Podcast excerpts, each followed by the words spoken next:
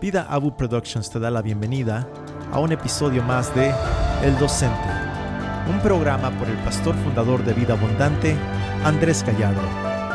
¿En qué área de nuestra vida hay batallas? Hay que recordar que en Él encontramos libertad. Estamos en la quinta parte de la serie Caminando sobre el agua. Con ustedes, el pastor Andrés Gallardo. Hola estimados amigos y hermanos, es una gran bendición una vez más el poder estar con ustedes a través de este medio compartiendo la bendita y maravillosa palabra de nuestro Dios. Les habla el pastor Andrés Gallardo de Vida Abundante aquí en Cícero. Como siempre, estamos emocionados al abrir la palabra y, y ver qué es lo que Dios tiene para compartir a cada uno de nosotros. Estamos en realidad en una serie maravillosa que la palabra del Señor nos presenta de una manera espectacular este magno evento cuando no solamente Jesús caminó sobre las aguas, sino también invitó a su discípulo Pedro a que hiciera lo mismo. Y la Biblia nos dice que él lo hizo porque Jesús lo autorizó. Mire, Mateo 14, el versículo 29 nos dice algo maravilloso. En esta serie que titulamos Caminando sobre las aguas. Dice el verso 29, ven, le dijo Jesús, y descendiendo Pedro de la barca, caminó sobre las aguas y fue hacia Jesús. Yo creo que de alguna manera el punto clímax en la historia de Pedro viene al centro del versículo que acabamos de leer se resume en la frase, y descendiendo, o sea, saliendo de la barca, andaba o caminaba sobre las aguas para ir a Jesús. Es verdad, hay muchas otras partes en esta historia. Por ejemplo, la tormenta, el temor que le invadió, el fracaso al hundirse, la crítica de los demás, y todas en cierta forma son importantes y aprendemos de ellas porque nos hemos familiarizado con las tormentas de la vida, con los fracasos que tenemos a veces, con la crítica que escuchamos de parte de los demás y podemos a veces ignorarlas o incluso negarlas si así lo deseamos. Pero eso no es toda la historia. En este pasaje central es donde acontece lo más importante de todo. Pedro caminó sobre las aguas. Pedro conoció el gozo, la libertad de experimentar el poder de Dios al aceptar ese tremendo desafío, el riesgo que tenía cuando Cristo le dijo, ven. Especialmente creo que Pedro estaba recordando la mirada en el rostro de Jesús, porque es de imaginarnos que Jesús estaba contento al ver que uno, tan solo uno de sus seguidores, podía confiar en él hasta ese extremo. Y al avanzar sobre las aguas, los ojos de ambos no se separaron ni por un segundo. El salir del barco fue el regalo ofrecido por Pedro a Jesús el experimentar, el caminar sobre el agua, fue el gran regalo de Jesús hacia Pedro. Siempre hay un intercambio maravilloso cuando Dios nos pide que realizamos algo. Ahora, hay varios puntos que quiero analizar en este versículo. Número uno, riesgos que valen la pena. Es seguro que todos hemos escuchado mensajes que hablan del poder de Dios pues la escritura está llena de imágenes que nos reafirman esa gloriosa y maravillosa verdad. Él es nuestra roca, nuestro castillo, nuestra torre fuerte, nuestro rey, es un poderoso guerrero, Él hace las nubes sus carruajes, Él viaja en las olas del viento, Él hace la tierra temblar, él hace que las montañas se estremezcan con su toque. Y cuando Él levanta su voz, la tierra misma tiembla y se derrite. Qué contraste entre la confianza de Jesús y el temor de sus discípulos. En otra ocasión, en un barco diferente, se levantó también una tormenta espantosa. Quizá lo recuerdas. Fíjate bien, Jesús dormía en la barca y sus discípulos en realidad, esos que llamamos los grandes guerreros de fe, estaban convencidos de que se iban a ahogar. Y cuando despertaron a Jesús, siendo presa de desesperación y de temor, Jesús estaba, como siempre, en control. Desde la punta del barco solamente dijo, calla, enmudece. Imagínate estar en ese barco y ver cómo un hombre le habla a las fuerzas de la naturaleza y luego ver cómo la tormenta al instante se evapora ante tus ojos. ¿No es maravilloso eso? Claro que sí. ¿Crees que dejaron de temer o que su temor fue redirigido? Sin embargo, debes de saber que la información por sí misma no tiene la capacidad de producir gente de fe y de valor. Yo puedo recibir mucha información que me asegura y afirme que Dios es todopoderoso, todo suficiente para mí, pero esa información por sí misma no transforma mi corazón ni mi carácter como ser humano. Para que se efectúe dicha transformación, se deben de tomar ciertas acciones y también experiencias. Cuando, por ejemplo, Moisés murió, el pueblo se preguntaba si era que Dios aún iba a cuidarles. Por lo tanto, repetidamente les dice, esfuércense, sé valiente, no temas, no desmayes, porque el Señor tu Dios está contigo donde quiera que tú vayas. Y cuando llegó el tiempo para que cruzaran por el río Jordán, Dios les prometió abrirles un camino. Ellos podían confiar en que Dios les llevaría al otro lado. Pero Dios les pide que den el primer paso. Cuando la planta del pie de los sacerdotes que llevan el arca sobre las aguas del río lo, lo toquen, se mojen, dijo el Señor, yo abriré camino. Dios siempre pide que tú hagas algo que te toca hacer para que puedas ver su poder manifestado sobre tu vida. Es decir, tú puedes experimentar el poder de Dios, pero debes de tomar ese primer paso.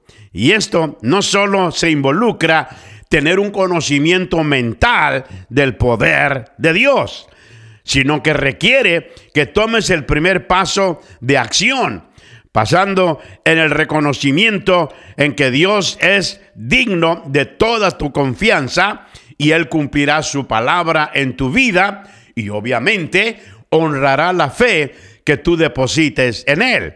Por lo tanto, ellos primero tenían que mojarse los pies. Aquí cabe la pregunta que diríamos del millón de dólares. ¿Qué estoy haciendo que no podría hacer sin el poder de Dios? Quizá lo has preguntado en tu vida alguna vez. Si le hubiéramos hecho la misma pregunta a Pedro, su respuesta tal vez hubiera sido muy simple. Bueno, mantenerme a flote requería el poder de Dios. Ahora, ¿qué acerca de tú y yo? ¿Hay algo algún desafío en nuestra vida que es más grande que nuestras capacidades y que no hay forma de hacerlo sin la intervención gloriosa de Dios? Si no es así, entonces en realidad no hemos sido desafiados en la dimensión espiritual. Cuando, por ejemplo, cuando tomo el riesgo de darle a Dios de manera generosa, descubro que en realidad Aún puedo confiar en que Dios cuidará de mí, pero tengo que poner mis pies en el agua. Cuando tomo el riesgo de confesar una ofensa a otra persona, descubro que Dios en realidad honrará el decir la verdad, pero tengo que mojarme primero los pies. Esto es muy importante. Cuando me arriesgo a usar los dones y talentos que Dios me ha dado, descubro que el gozo de ser usado por Dios es maravilloso pero tengo que mojarme primero los pies. Generalmente, Dios ayuda a la gente a hacer crecer su fe al pedirles que tomen el primer paso. Cuando Dios llamó a Moisés para que saliera del barco, en otras palabras, de su zona de confort, de comodidad, para confrontar a Faraón y sacar su pueblo de Egipto, Moisés en sí se sintió impotente, como tal vez tú y yo nos hemos sentido en muchas ocasiones, pero Dios le pidió que se mojara los pies. Arroja tu vara. ¿Recuerdas que le dijo así? Moisés lo hizo. ¿Y qué dice la palabra? Su vara se convirtió en una serpiente. ¿Por qué? Bueno, si recuerdas, las serpientes eran adoradas en Egipto y consideradas venenosas en extremo. Así que al oír el próximo mandato de Dios, levántala por la cola, ahí sí estuvo el problema. Imagínate, es venenosa, es mortal, te puede destruir. Aquí es donde Dios desea que Moisés aprenda el principio del primer paso. Descubre que Dios es fiel. No lo olvides. Pero Moisés tuvo que levantarla primero. Tuvo que tomar el primer paso. Tuvo que mojarse los pies. I don't know, my brother, if you get the point. Pero es bien importante. Él tuvo que hacerlo. Vez tras vez se repite este maravilloso principio a través de toda la escritura. Por ejemplo, otro personaje, Naamán. Él tuvo que sumergirse siete veces en el agua antes de ser limpiado de su lepra. Esto es importante. Él tuvo que mojarse los pies primero. Gedeón tuvo que reducir su ejército de 32 mil soldados a solo 300 antes de poder experimentar la intervención de Dios contra los madianitas. Es importante. Por ejemplo, los panes y los peces tuvieron que ser puestos primero en las manos de Jesús antes de que fueran multiplicados. Mi amado amigo y hermano, la semilla tiene que ser sembrada sobre la tierra y morir antes de que pueda ser resucitada a una vida mucho más grandiosa y productiva para poder alimentar a multitudes. Si es que voy a experimentar una mayor medida del poder de Dios en mi vida, se requiere que primero tome el primer paso. Y eso inicia cuando actúo en fe confiando lo suficiente en Dios para tomar dicho paso de obediencia a su palabra y a su mandato. El simplemente reconocer y su palabra y almacenar información acerca del poder de Dios no es suficiente. Mi amado amigo, reconócelo. Tienes que mojarte los pies. Tienes que actuar en la palabra. Claro, hay riesgos al momento de decirle al Señor sí, en realidad no sabemos todas las implicaciones. Ningún padre reconoce todo el costo que pagará al tener hijos al mundo, al traer niños a este mundo. Ninguna pareja conoce en total la magnitud de gozo y dolor que el matrimonio les traerá, ¿cierto? Pero es bueno que no lo sepamos porque nunca nos atreveríamos a dar el primer paso. Pero al darlo, tenemos que demostrar confianza en la gracia suficiente de Dios. Pero cuando le digo sí al Señor, pongo en, en acción una aventura que me cambiará para siempre. Son riesgos que vale la pena tomar. Amén. Riesgos que valen la pena. Número dos, expande tu zona de comodidad. Todos tenemos un área que puede tomarse y llamarse mi zona de confort, de comodidad espiritual, donde nos sentimos mucho, muy cómodos para poder confiar totalmente en Dios. Pero cuando Dios nos llama a ir más allá de esa zona de comodidad, es cuando empezamos a ponernos nerviosos o incómodos. Preferiríamos no salir de dicha zona hasta poder sentirnos más seguros y confiados. Ahora, te voy a dar un ejemplo. ¿Verdad que es fácil hablar de Dios con hermanos en Cristo y amigos cristianos? Claro que sí, pero qué difícil es hacerlo con mi vecino inconverso, con mi compañero de trabajo que no conoce al Señor. Es por eso que una razón importante por la que Dios nos pide que tomemos el primer paso tiene que ver con la naturaleza de ver a cómo nuestra fe puede crecer al depositarla en el Señor y atrevernos a confiar en Él. Y una realidad aquí, mi amado amigo, que quiero que consideres es, nunca trates de tener más fe. Simplemente conoce mejor a Dios. Y lo más que le conoces, lo más fácil que te será aprender a confiar en Él. Y solo hay una manera de expandir nuestra zona de comodidad espiritual. Y esa es adquiriendo más información. No es suficiente, sino que tenemos que seguir el principio de Dios y tomar el primer paso. No hay otra manera, mi amado amigo y hermano. Tenemos que estar dispuestos a mojarnos los pies. La realidad, tienes que salir del barco cada día. Y al hacerlo, obviamente tu fe se va a profundizar y tu zona de comodidad espiritual se va a expandir. Vas a crecer en tu fe. Ahora, esto es algo muy importante. ¿En qué área te está llamando Dios a caminar sobre el agua? Permíteme darte cuatro indicadores que te pueden ayudar a identificar esa área. Número uno, el indicador del temor. Sí, a menudo Dios nos pide que salgamos del barco precisamente en el área en la que más tememos. Es verdad, precisamente porque Él desea que venzamos en esa área. Así que sería bueno que identificaras qué área en tu vida te causa temores, en la cual tú confrontas la manera directa los temores que te han hostigado por mucho tiempo. Y en vez de experimentar que ese temor te ponga en una actitud de limitación, que te encierre en una prisión, tú puedes convertirlo en el indicador que te dice dónde es que Dios desea utilizar tu vida. Pero mi amado amigo, no hay de otra manera. Tienes que mojarte los pies primero para identificarlo. Ahora, ¿es acaso temor de compartir tu testimonio cristiano? ¿Temor de servir en un ministerio? ¿Temor de ser criticado por intentar tener éxito? ¿Por empezar una nueva empresa? ¿Por hacer un nuevo negocio? Define tu temor, confróntalo y actúa confiando en la gracia de Dios. Número dos, hay otro indicador que se llama la frustración.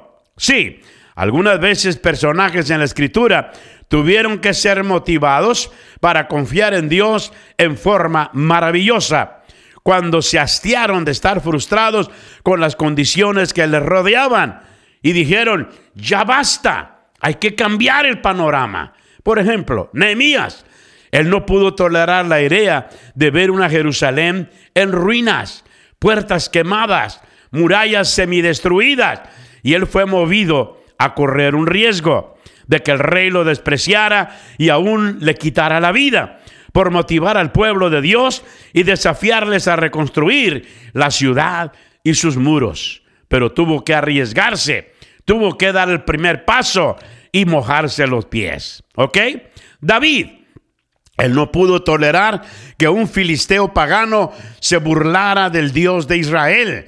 Él fue movido a arriesgar su vida en el nombre de su Dios. Y aunque el gigante era mucho mayor que él en lo natural, él tuvo que aprender a entrar en la dimensión espiritual e invitar a Dios para que fuera su compañero de batalla. Y tú y yo tenemos que hacer lo mismo cuando confrontamos estos Goliaths en nuestra vida. Por ejemplo, Elías, él no pudo tolerar la práctica de la idolatría pagana, en la cual era una ofensa a Dios y al pueblo de Dios, y fue movido a desafiar a los profetas de Baal de manera solitaria. Él contra más de 400 profetas. Él tuvo que tomar el riesgo y decir, Dios está a mi lado y me va a ayudar. Hoy, mi amado amigo, en el mundo o es más triste que a veces sucede en la iglesia, entre el pueblo cristiano. Está a punto de donde estamos frustrados por el abismo de separación. sobre nuestro sentido de la realidad de un mundo caído y lo que Dios desea que hagamos. ¿Cuál es la acción necesaria para motivarnos a una causa divina? Así que mi amado amigo y hermano, Dios nos llama a confiar en Él cuando enfrentamos la frustración para que podamos efectuar los cambios necesarios. Hay otro más, otro indicador de la compasión. Ese fue el motor principal en la vida de Jesús mismo. Él fue una persona movida, impulsada por la compasión. Él siempre estuvo motivado por el amor que brotaba de él en forma compasiva. Quizá un fuerte brote de compasión es la forma en que Dios indicará en lo que Él desea que tú inviertas tu vida. Su deseo de que salgas del barco y te metas al agua. Una pregunta, ¿cuándo fue la última vez que tomaste un riesgo serio que implicó compasión? Acuérdate, es muy importante este indicador. Y el número cuatro es la oración. Me impacta cómo, no solo en la escritura, sino en la vida real de hoy, las historias de caminar sobre el agua son casi siempre historias de oración. Hay algo acerca de salir del barco que siempre convierte a la gente en guerreros de oración. Es muy importante. Entender, entender esto. Hay algo acerca de salir del barco que siempre nos lleva al área de orar, de comunicarnos con Dios, para reafirmar que lo que estamos haciendo es lo que está en el mismo corazón de Dios. Porque estamos conscientes de que no podemos realizar la tarea a la que Dios nos ha llamado si no nos ayuda Dios mismo. Mira, mi amado amigo, caminar sobre el agua no es acerca de alguna cosa grandiosa que tú y yo vamos a realizar en nuestra propia fuerza. En realidad, no es por nosotros mismos que lo vamos a hacer. No podemos hacer nada de valor permanente y perdurable. Se trata de lo que Dios desea hacer en tu vida, contigo y luego a través de ti. Cómo su poder y su gracia se va a manifestar de manera abundante en tu vida. Pero primero, mi amado amigo, no olvides este principio glorioso. Tienes que aprender a caminar sobre el agua, a mojarte los pies. En realidad, en la Biblia hay muchas historias de cómo nosotros podemos aprender a confiar en Dios cuando realizamos en realidad el propósito glorioso de Dios para nuestra vida. Lo dijimos hace un momento. Tienes que enfrentar tus temores. Mucha gente yo platico en la iglesia y les hablo acerca de la necesidad que tenemos de servir a Dios, de invertir nuestras vidas en la obra del Señor, de que Dios nos ha salvado para darnos en realidad una misión que cumplir y realizar en esta tierra.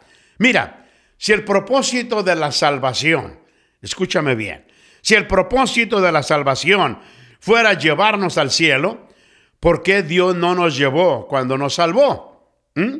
Es obvio. Pero no, el propósito de la salvación es convertirnos en instrumentos de su gracia para poder servir a ese Dios que nos rescató, que nos transformó, para dar testimonio de lo maravilloso y glorioso que Él es en nuestra vida.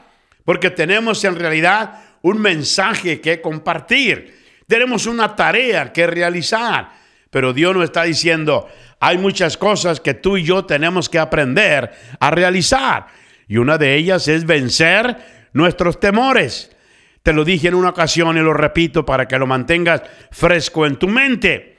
Tal vez tu temor es el agua. Y dices, wow, yo no me arrimo a una alberca, mucho menos me acerco al lago. ¿Por qué? Porque pienso que me voy a ahogar.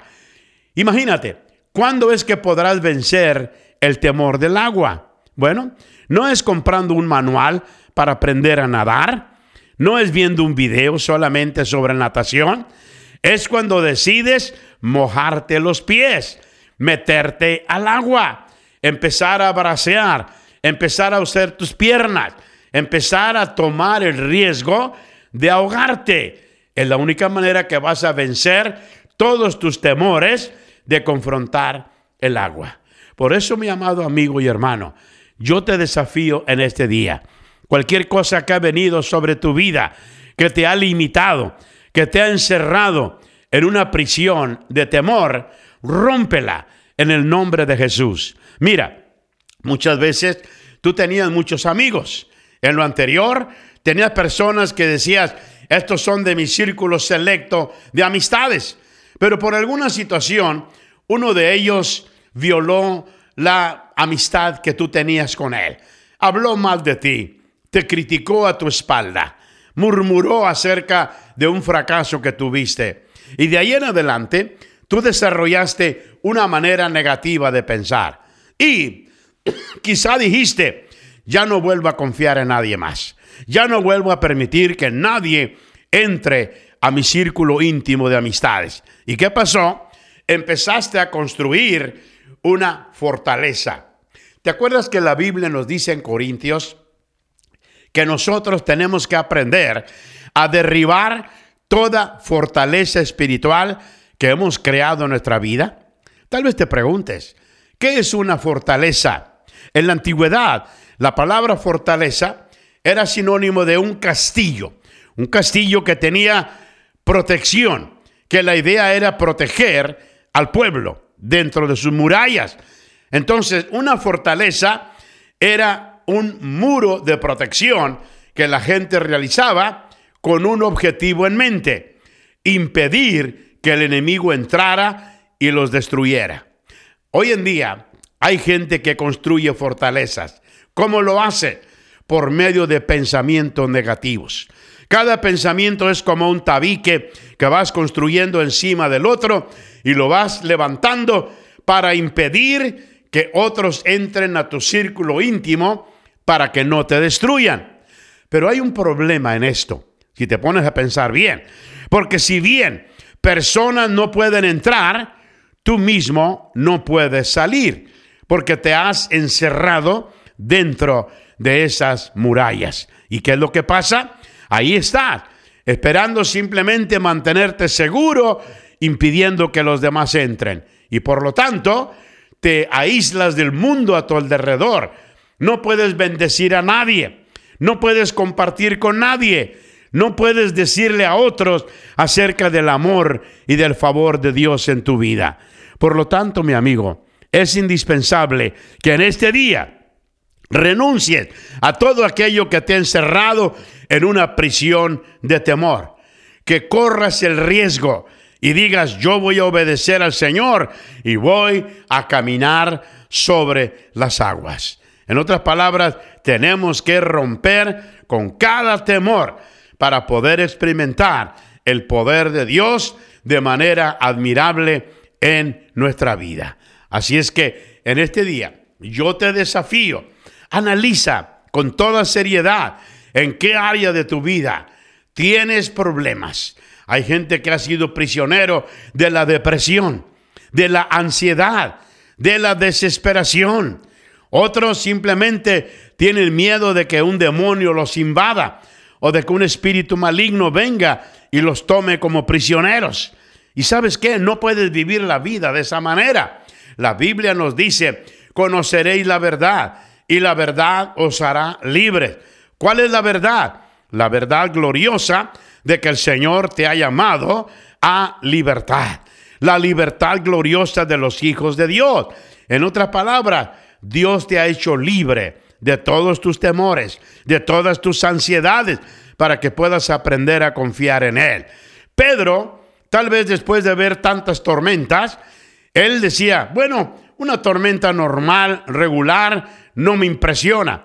Pero cuando vio esa tormenta que era de otro calibre, de otro nivel, empezó a sentir cosas que tal vez no había sentido antes.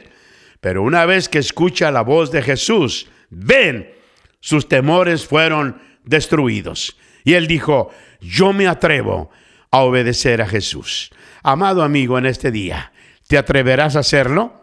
El Señor te está diciendo, ven, no te quedes en tu barco. Y dile, Señor, me voy a mojar los pies y voy a confiar en ti. Amén. Te habló el pastor Andrés Gallardo de Vida Abundante en este día. Te espero en la próxima ocasión para que vengas y sirvas a Dios con todo tu corazón. Y recuerda, en la próxima ocasión vamos a estar hablando sobre el tema siguiente en esta serie que se va a llamar Vence tus temores. Amén. Que Dios te bendiga y te dé un fin de semana glorioso. Dios te guarde. Amén. Gracias por tu sintonía. Deseamos anunciarte de que Vida Podcast tiene un nuevo tema titulado El estado de la teología. Puede ser encontrado donde quiera que escuches podcast. O también puedes ver su versión en video en nuestra página de YouTube, Vida Abu Productions. Y recuerda que para cualquier otro tipo de información puedes visitar nuestra página web www.vidaabu.com. Esta ha sido una producción de Vida Abu Productions.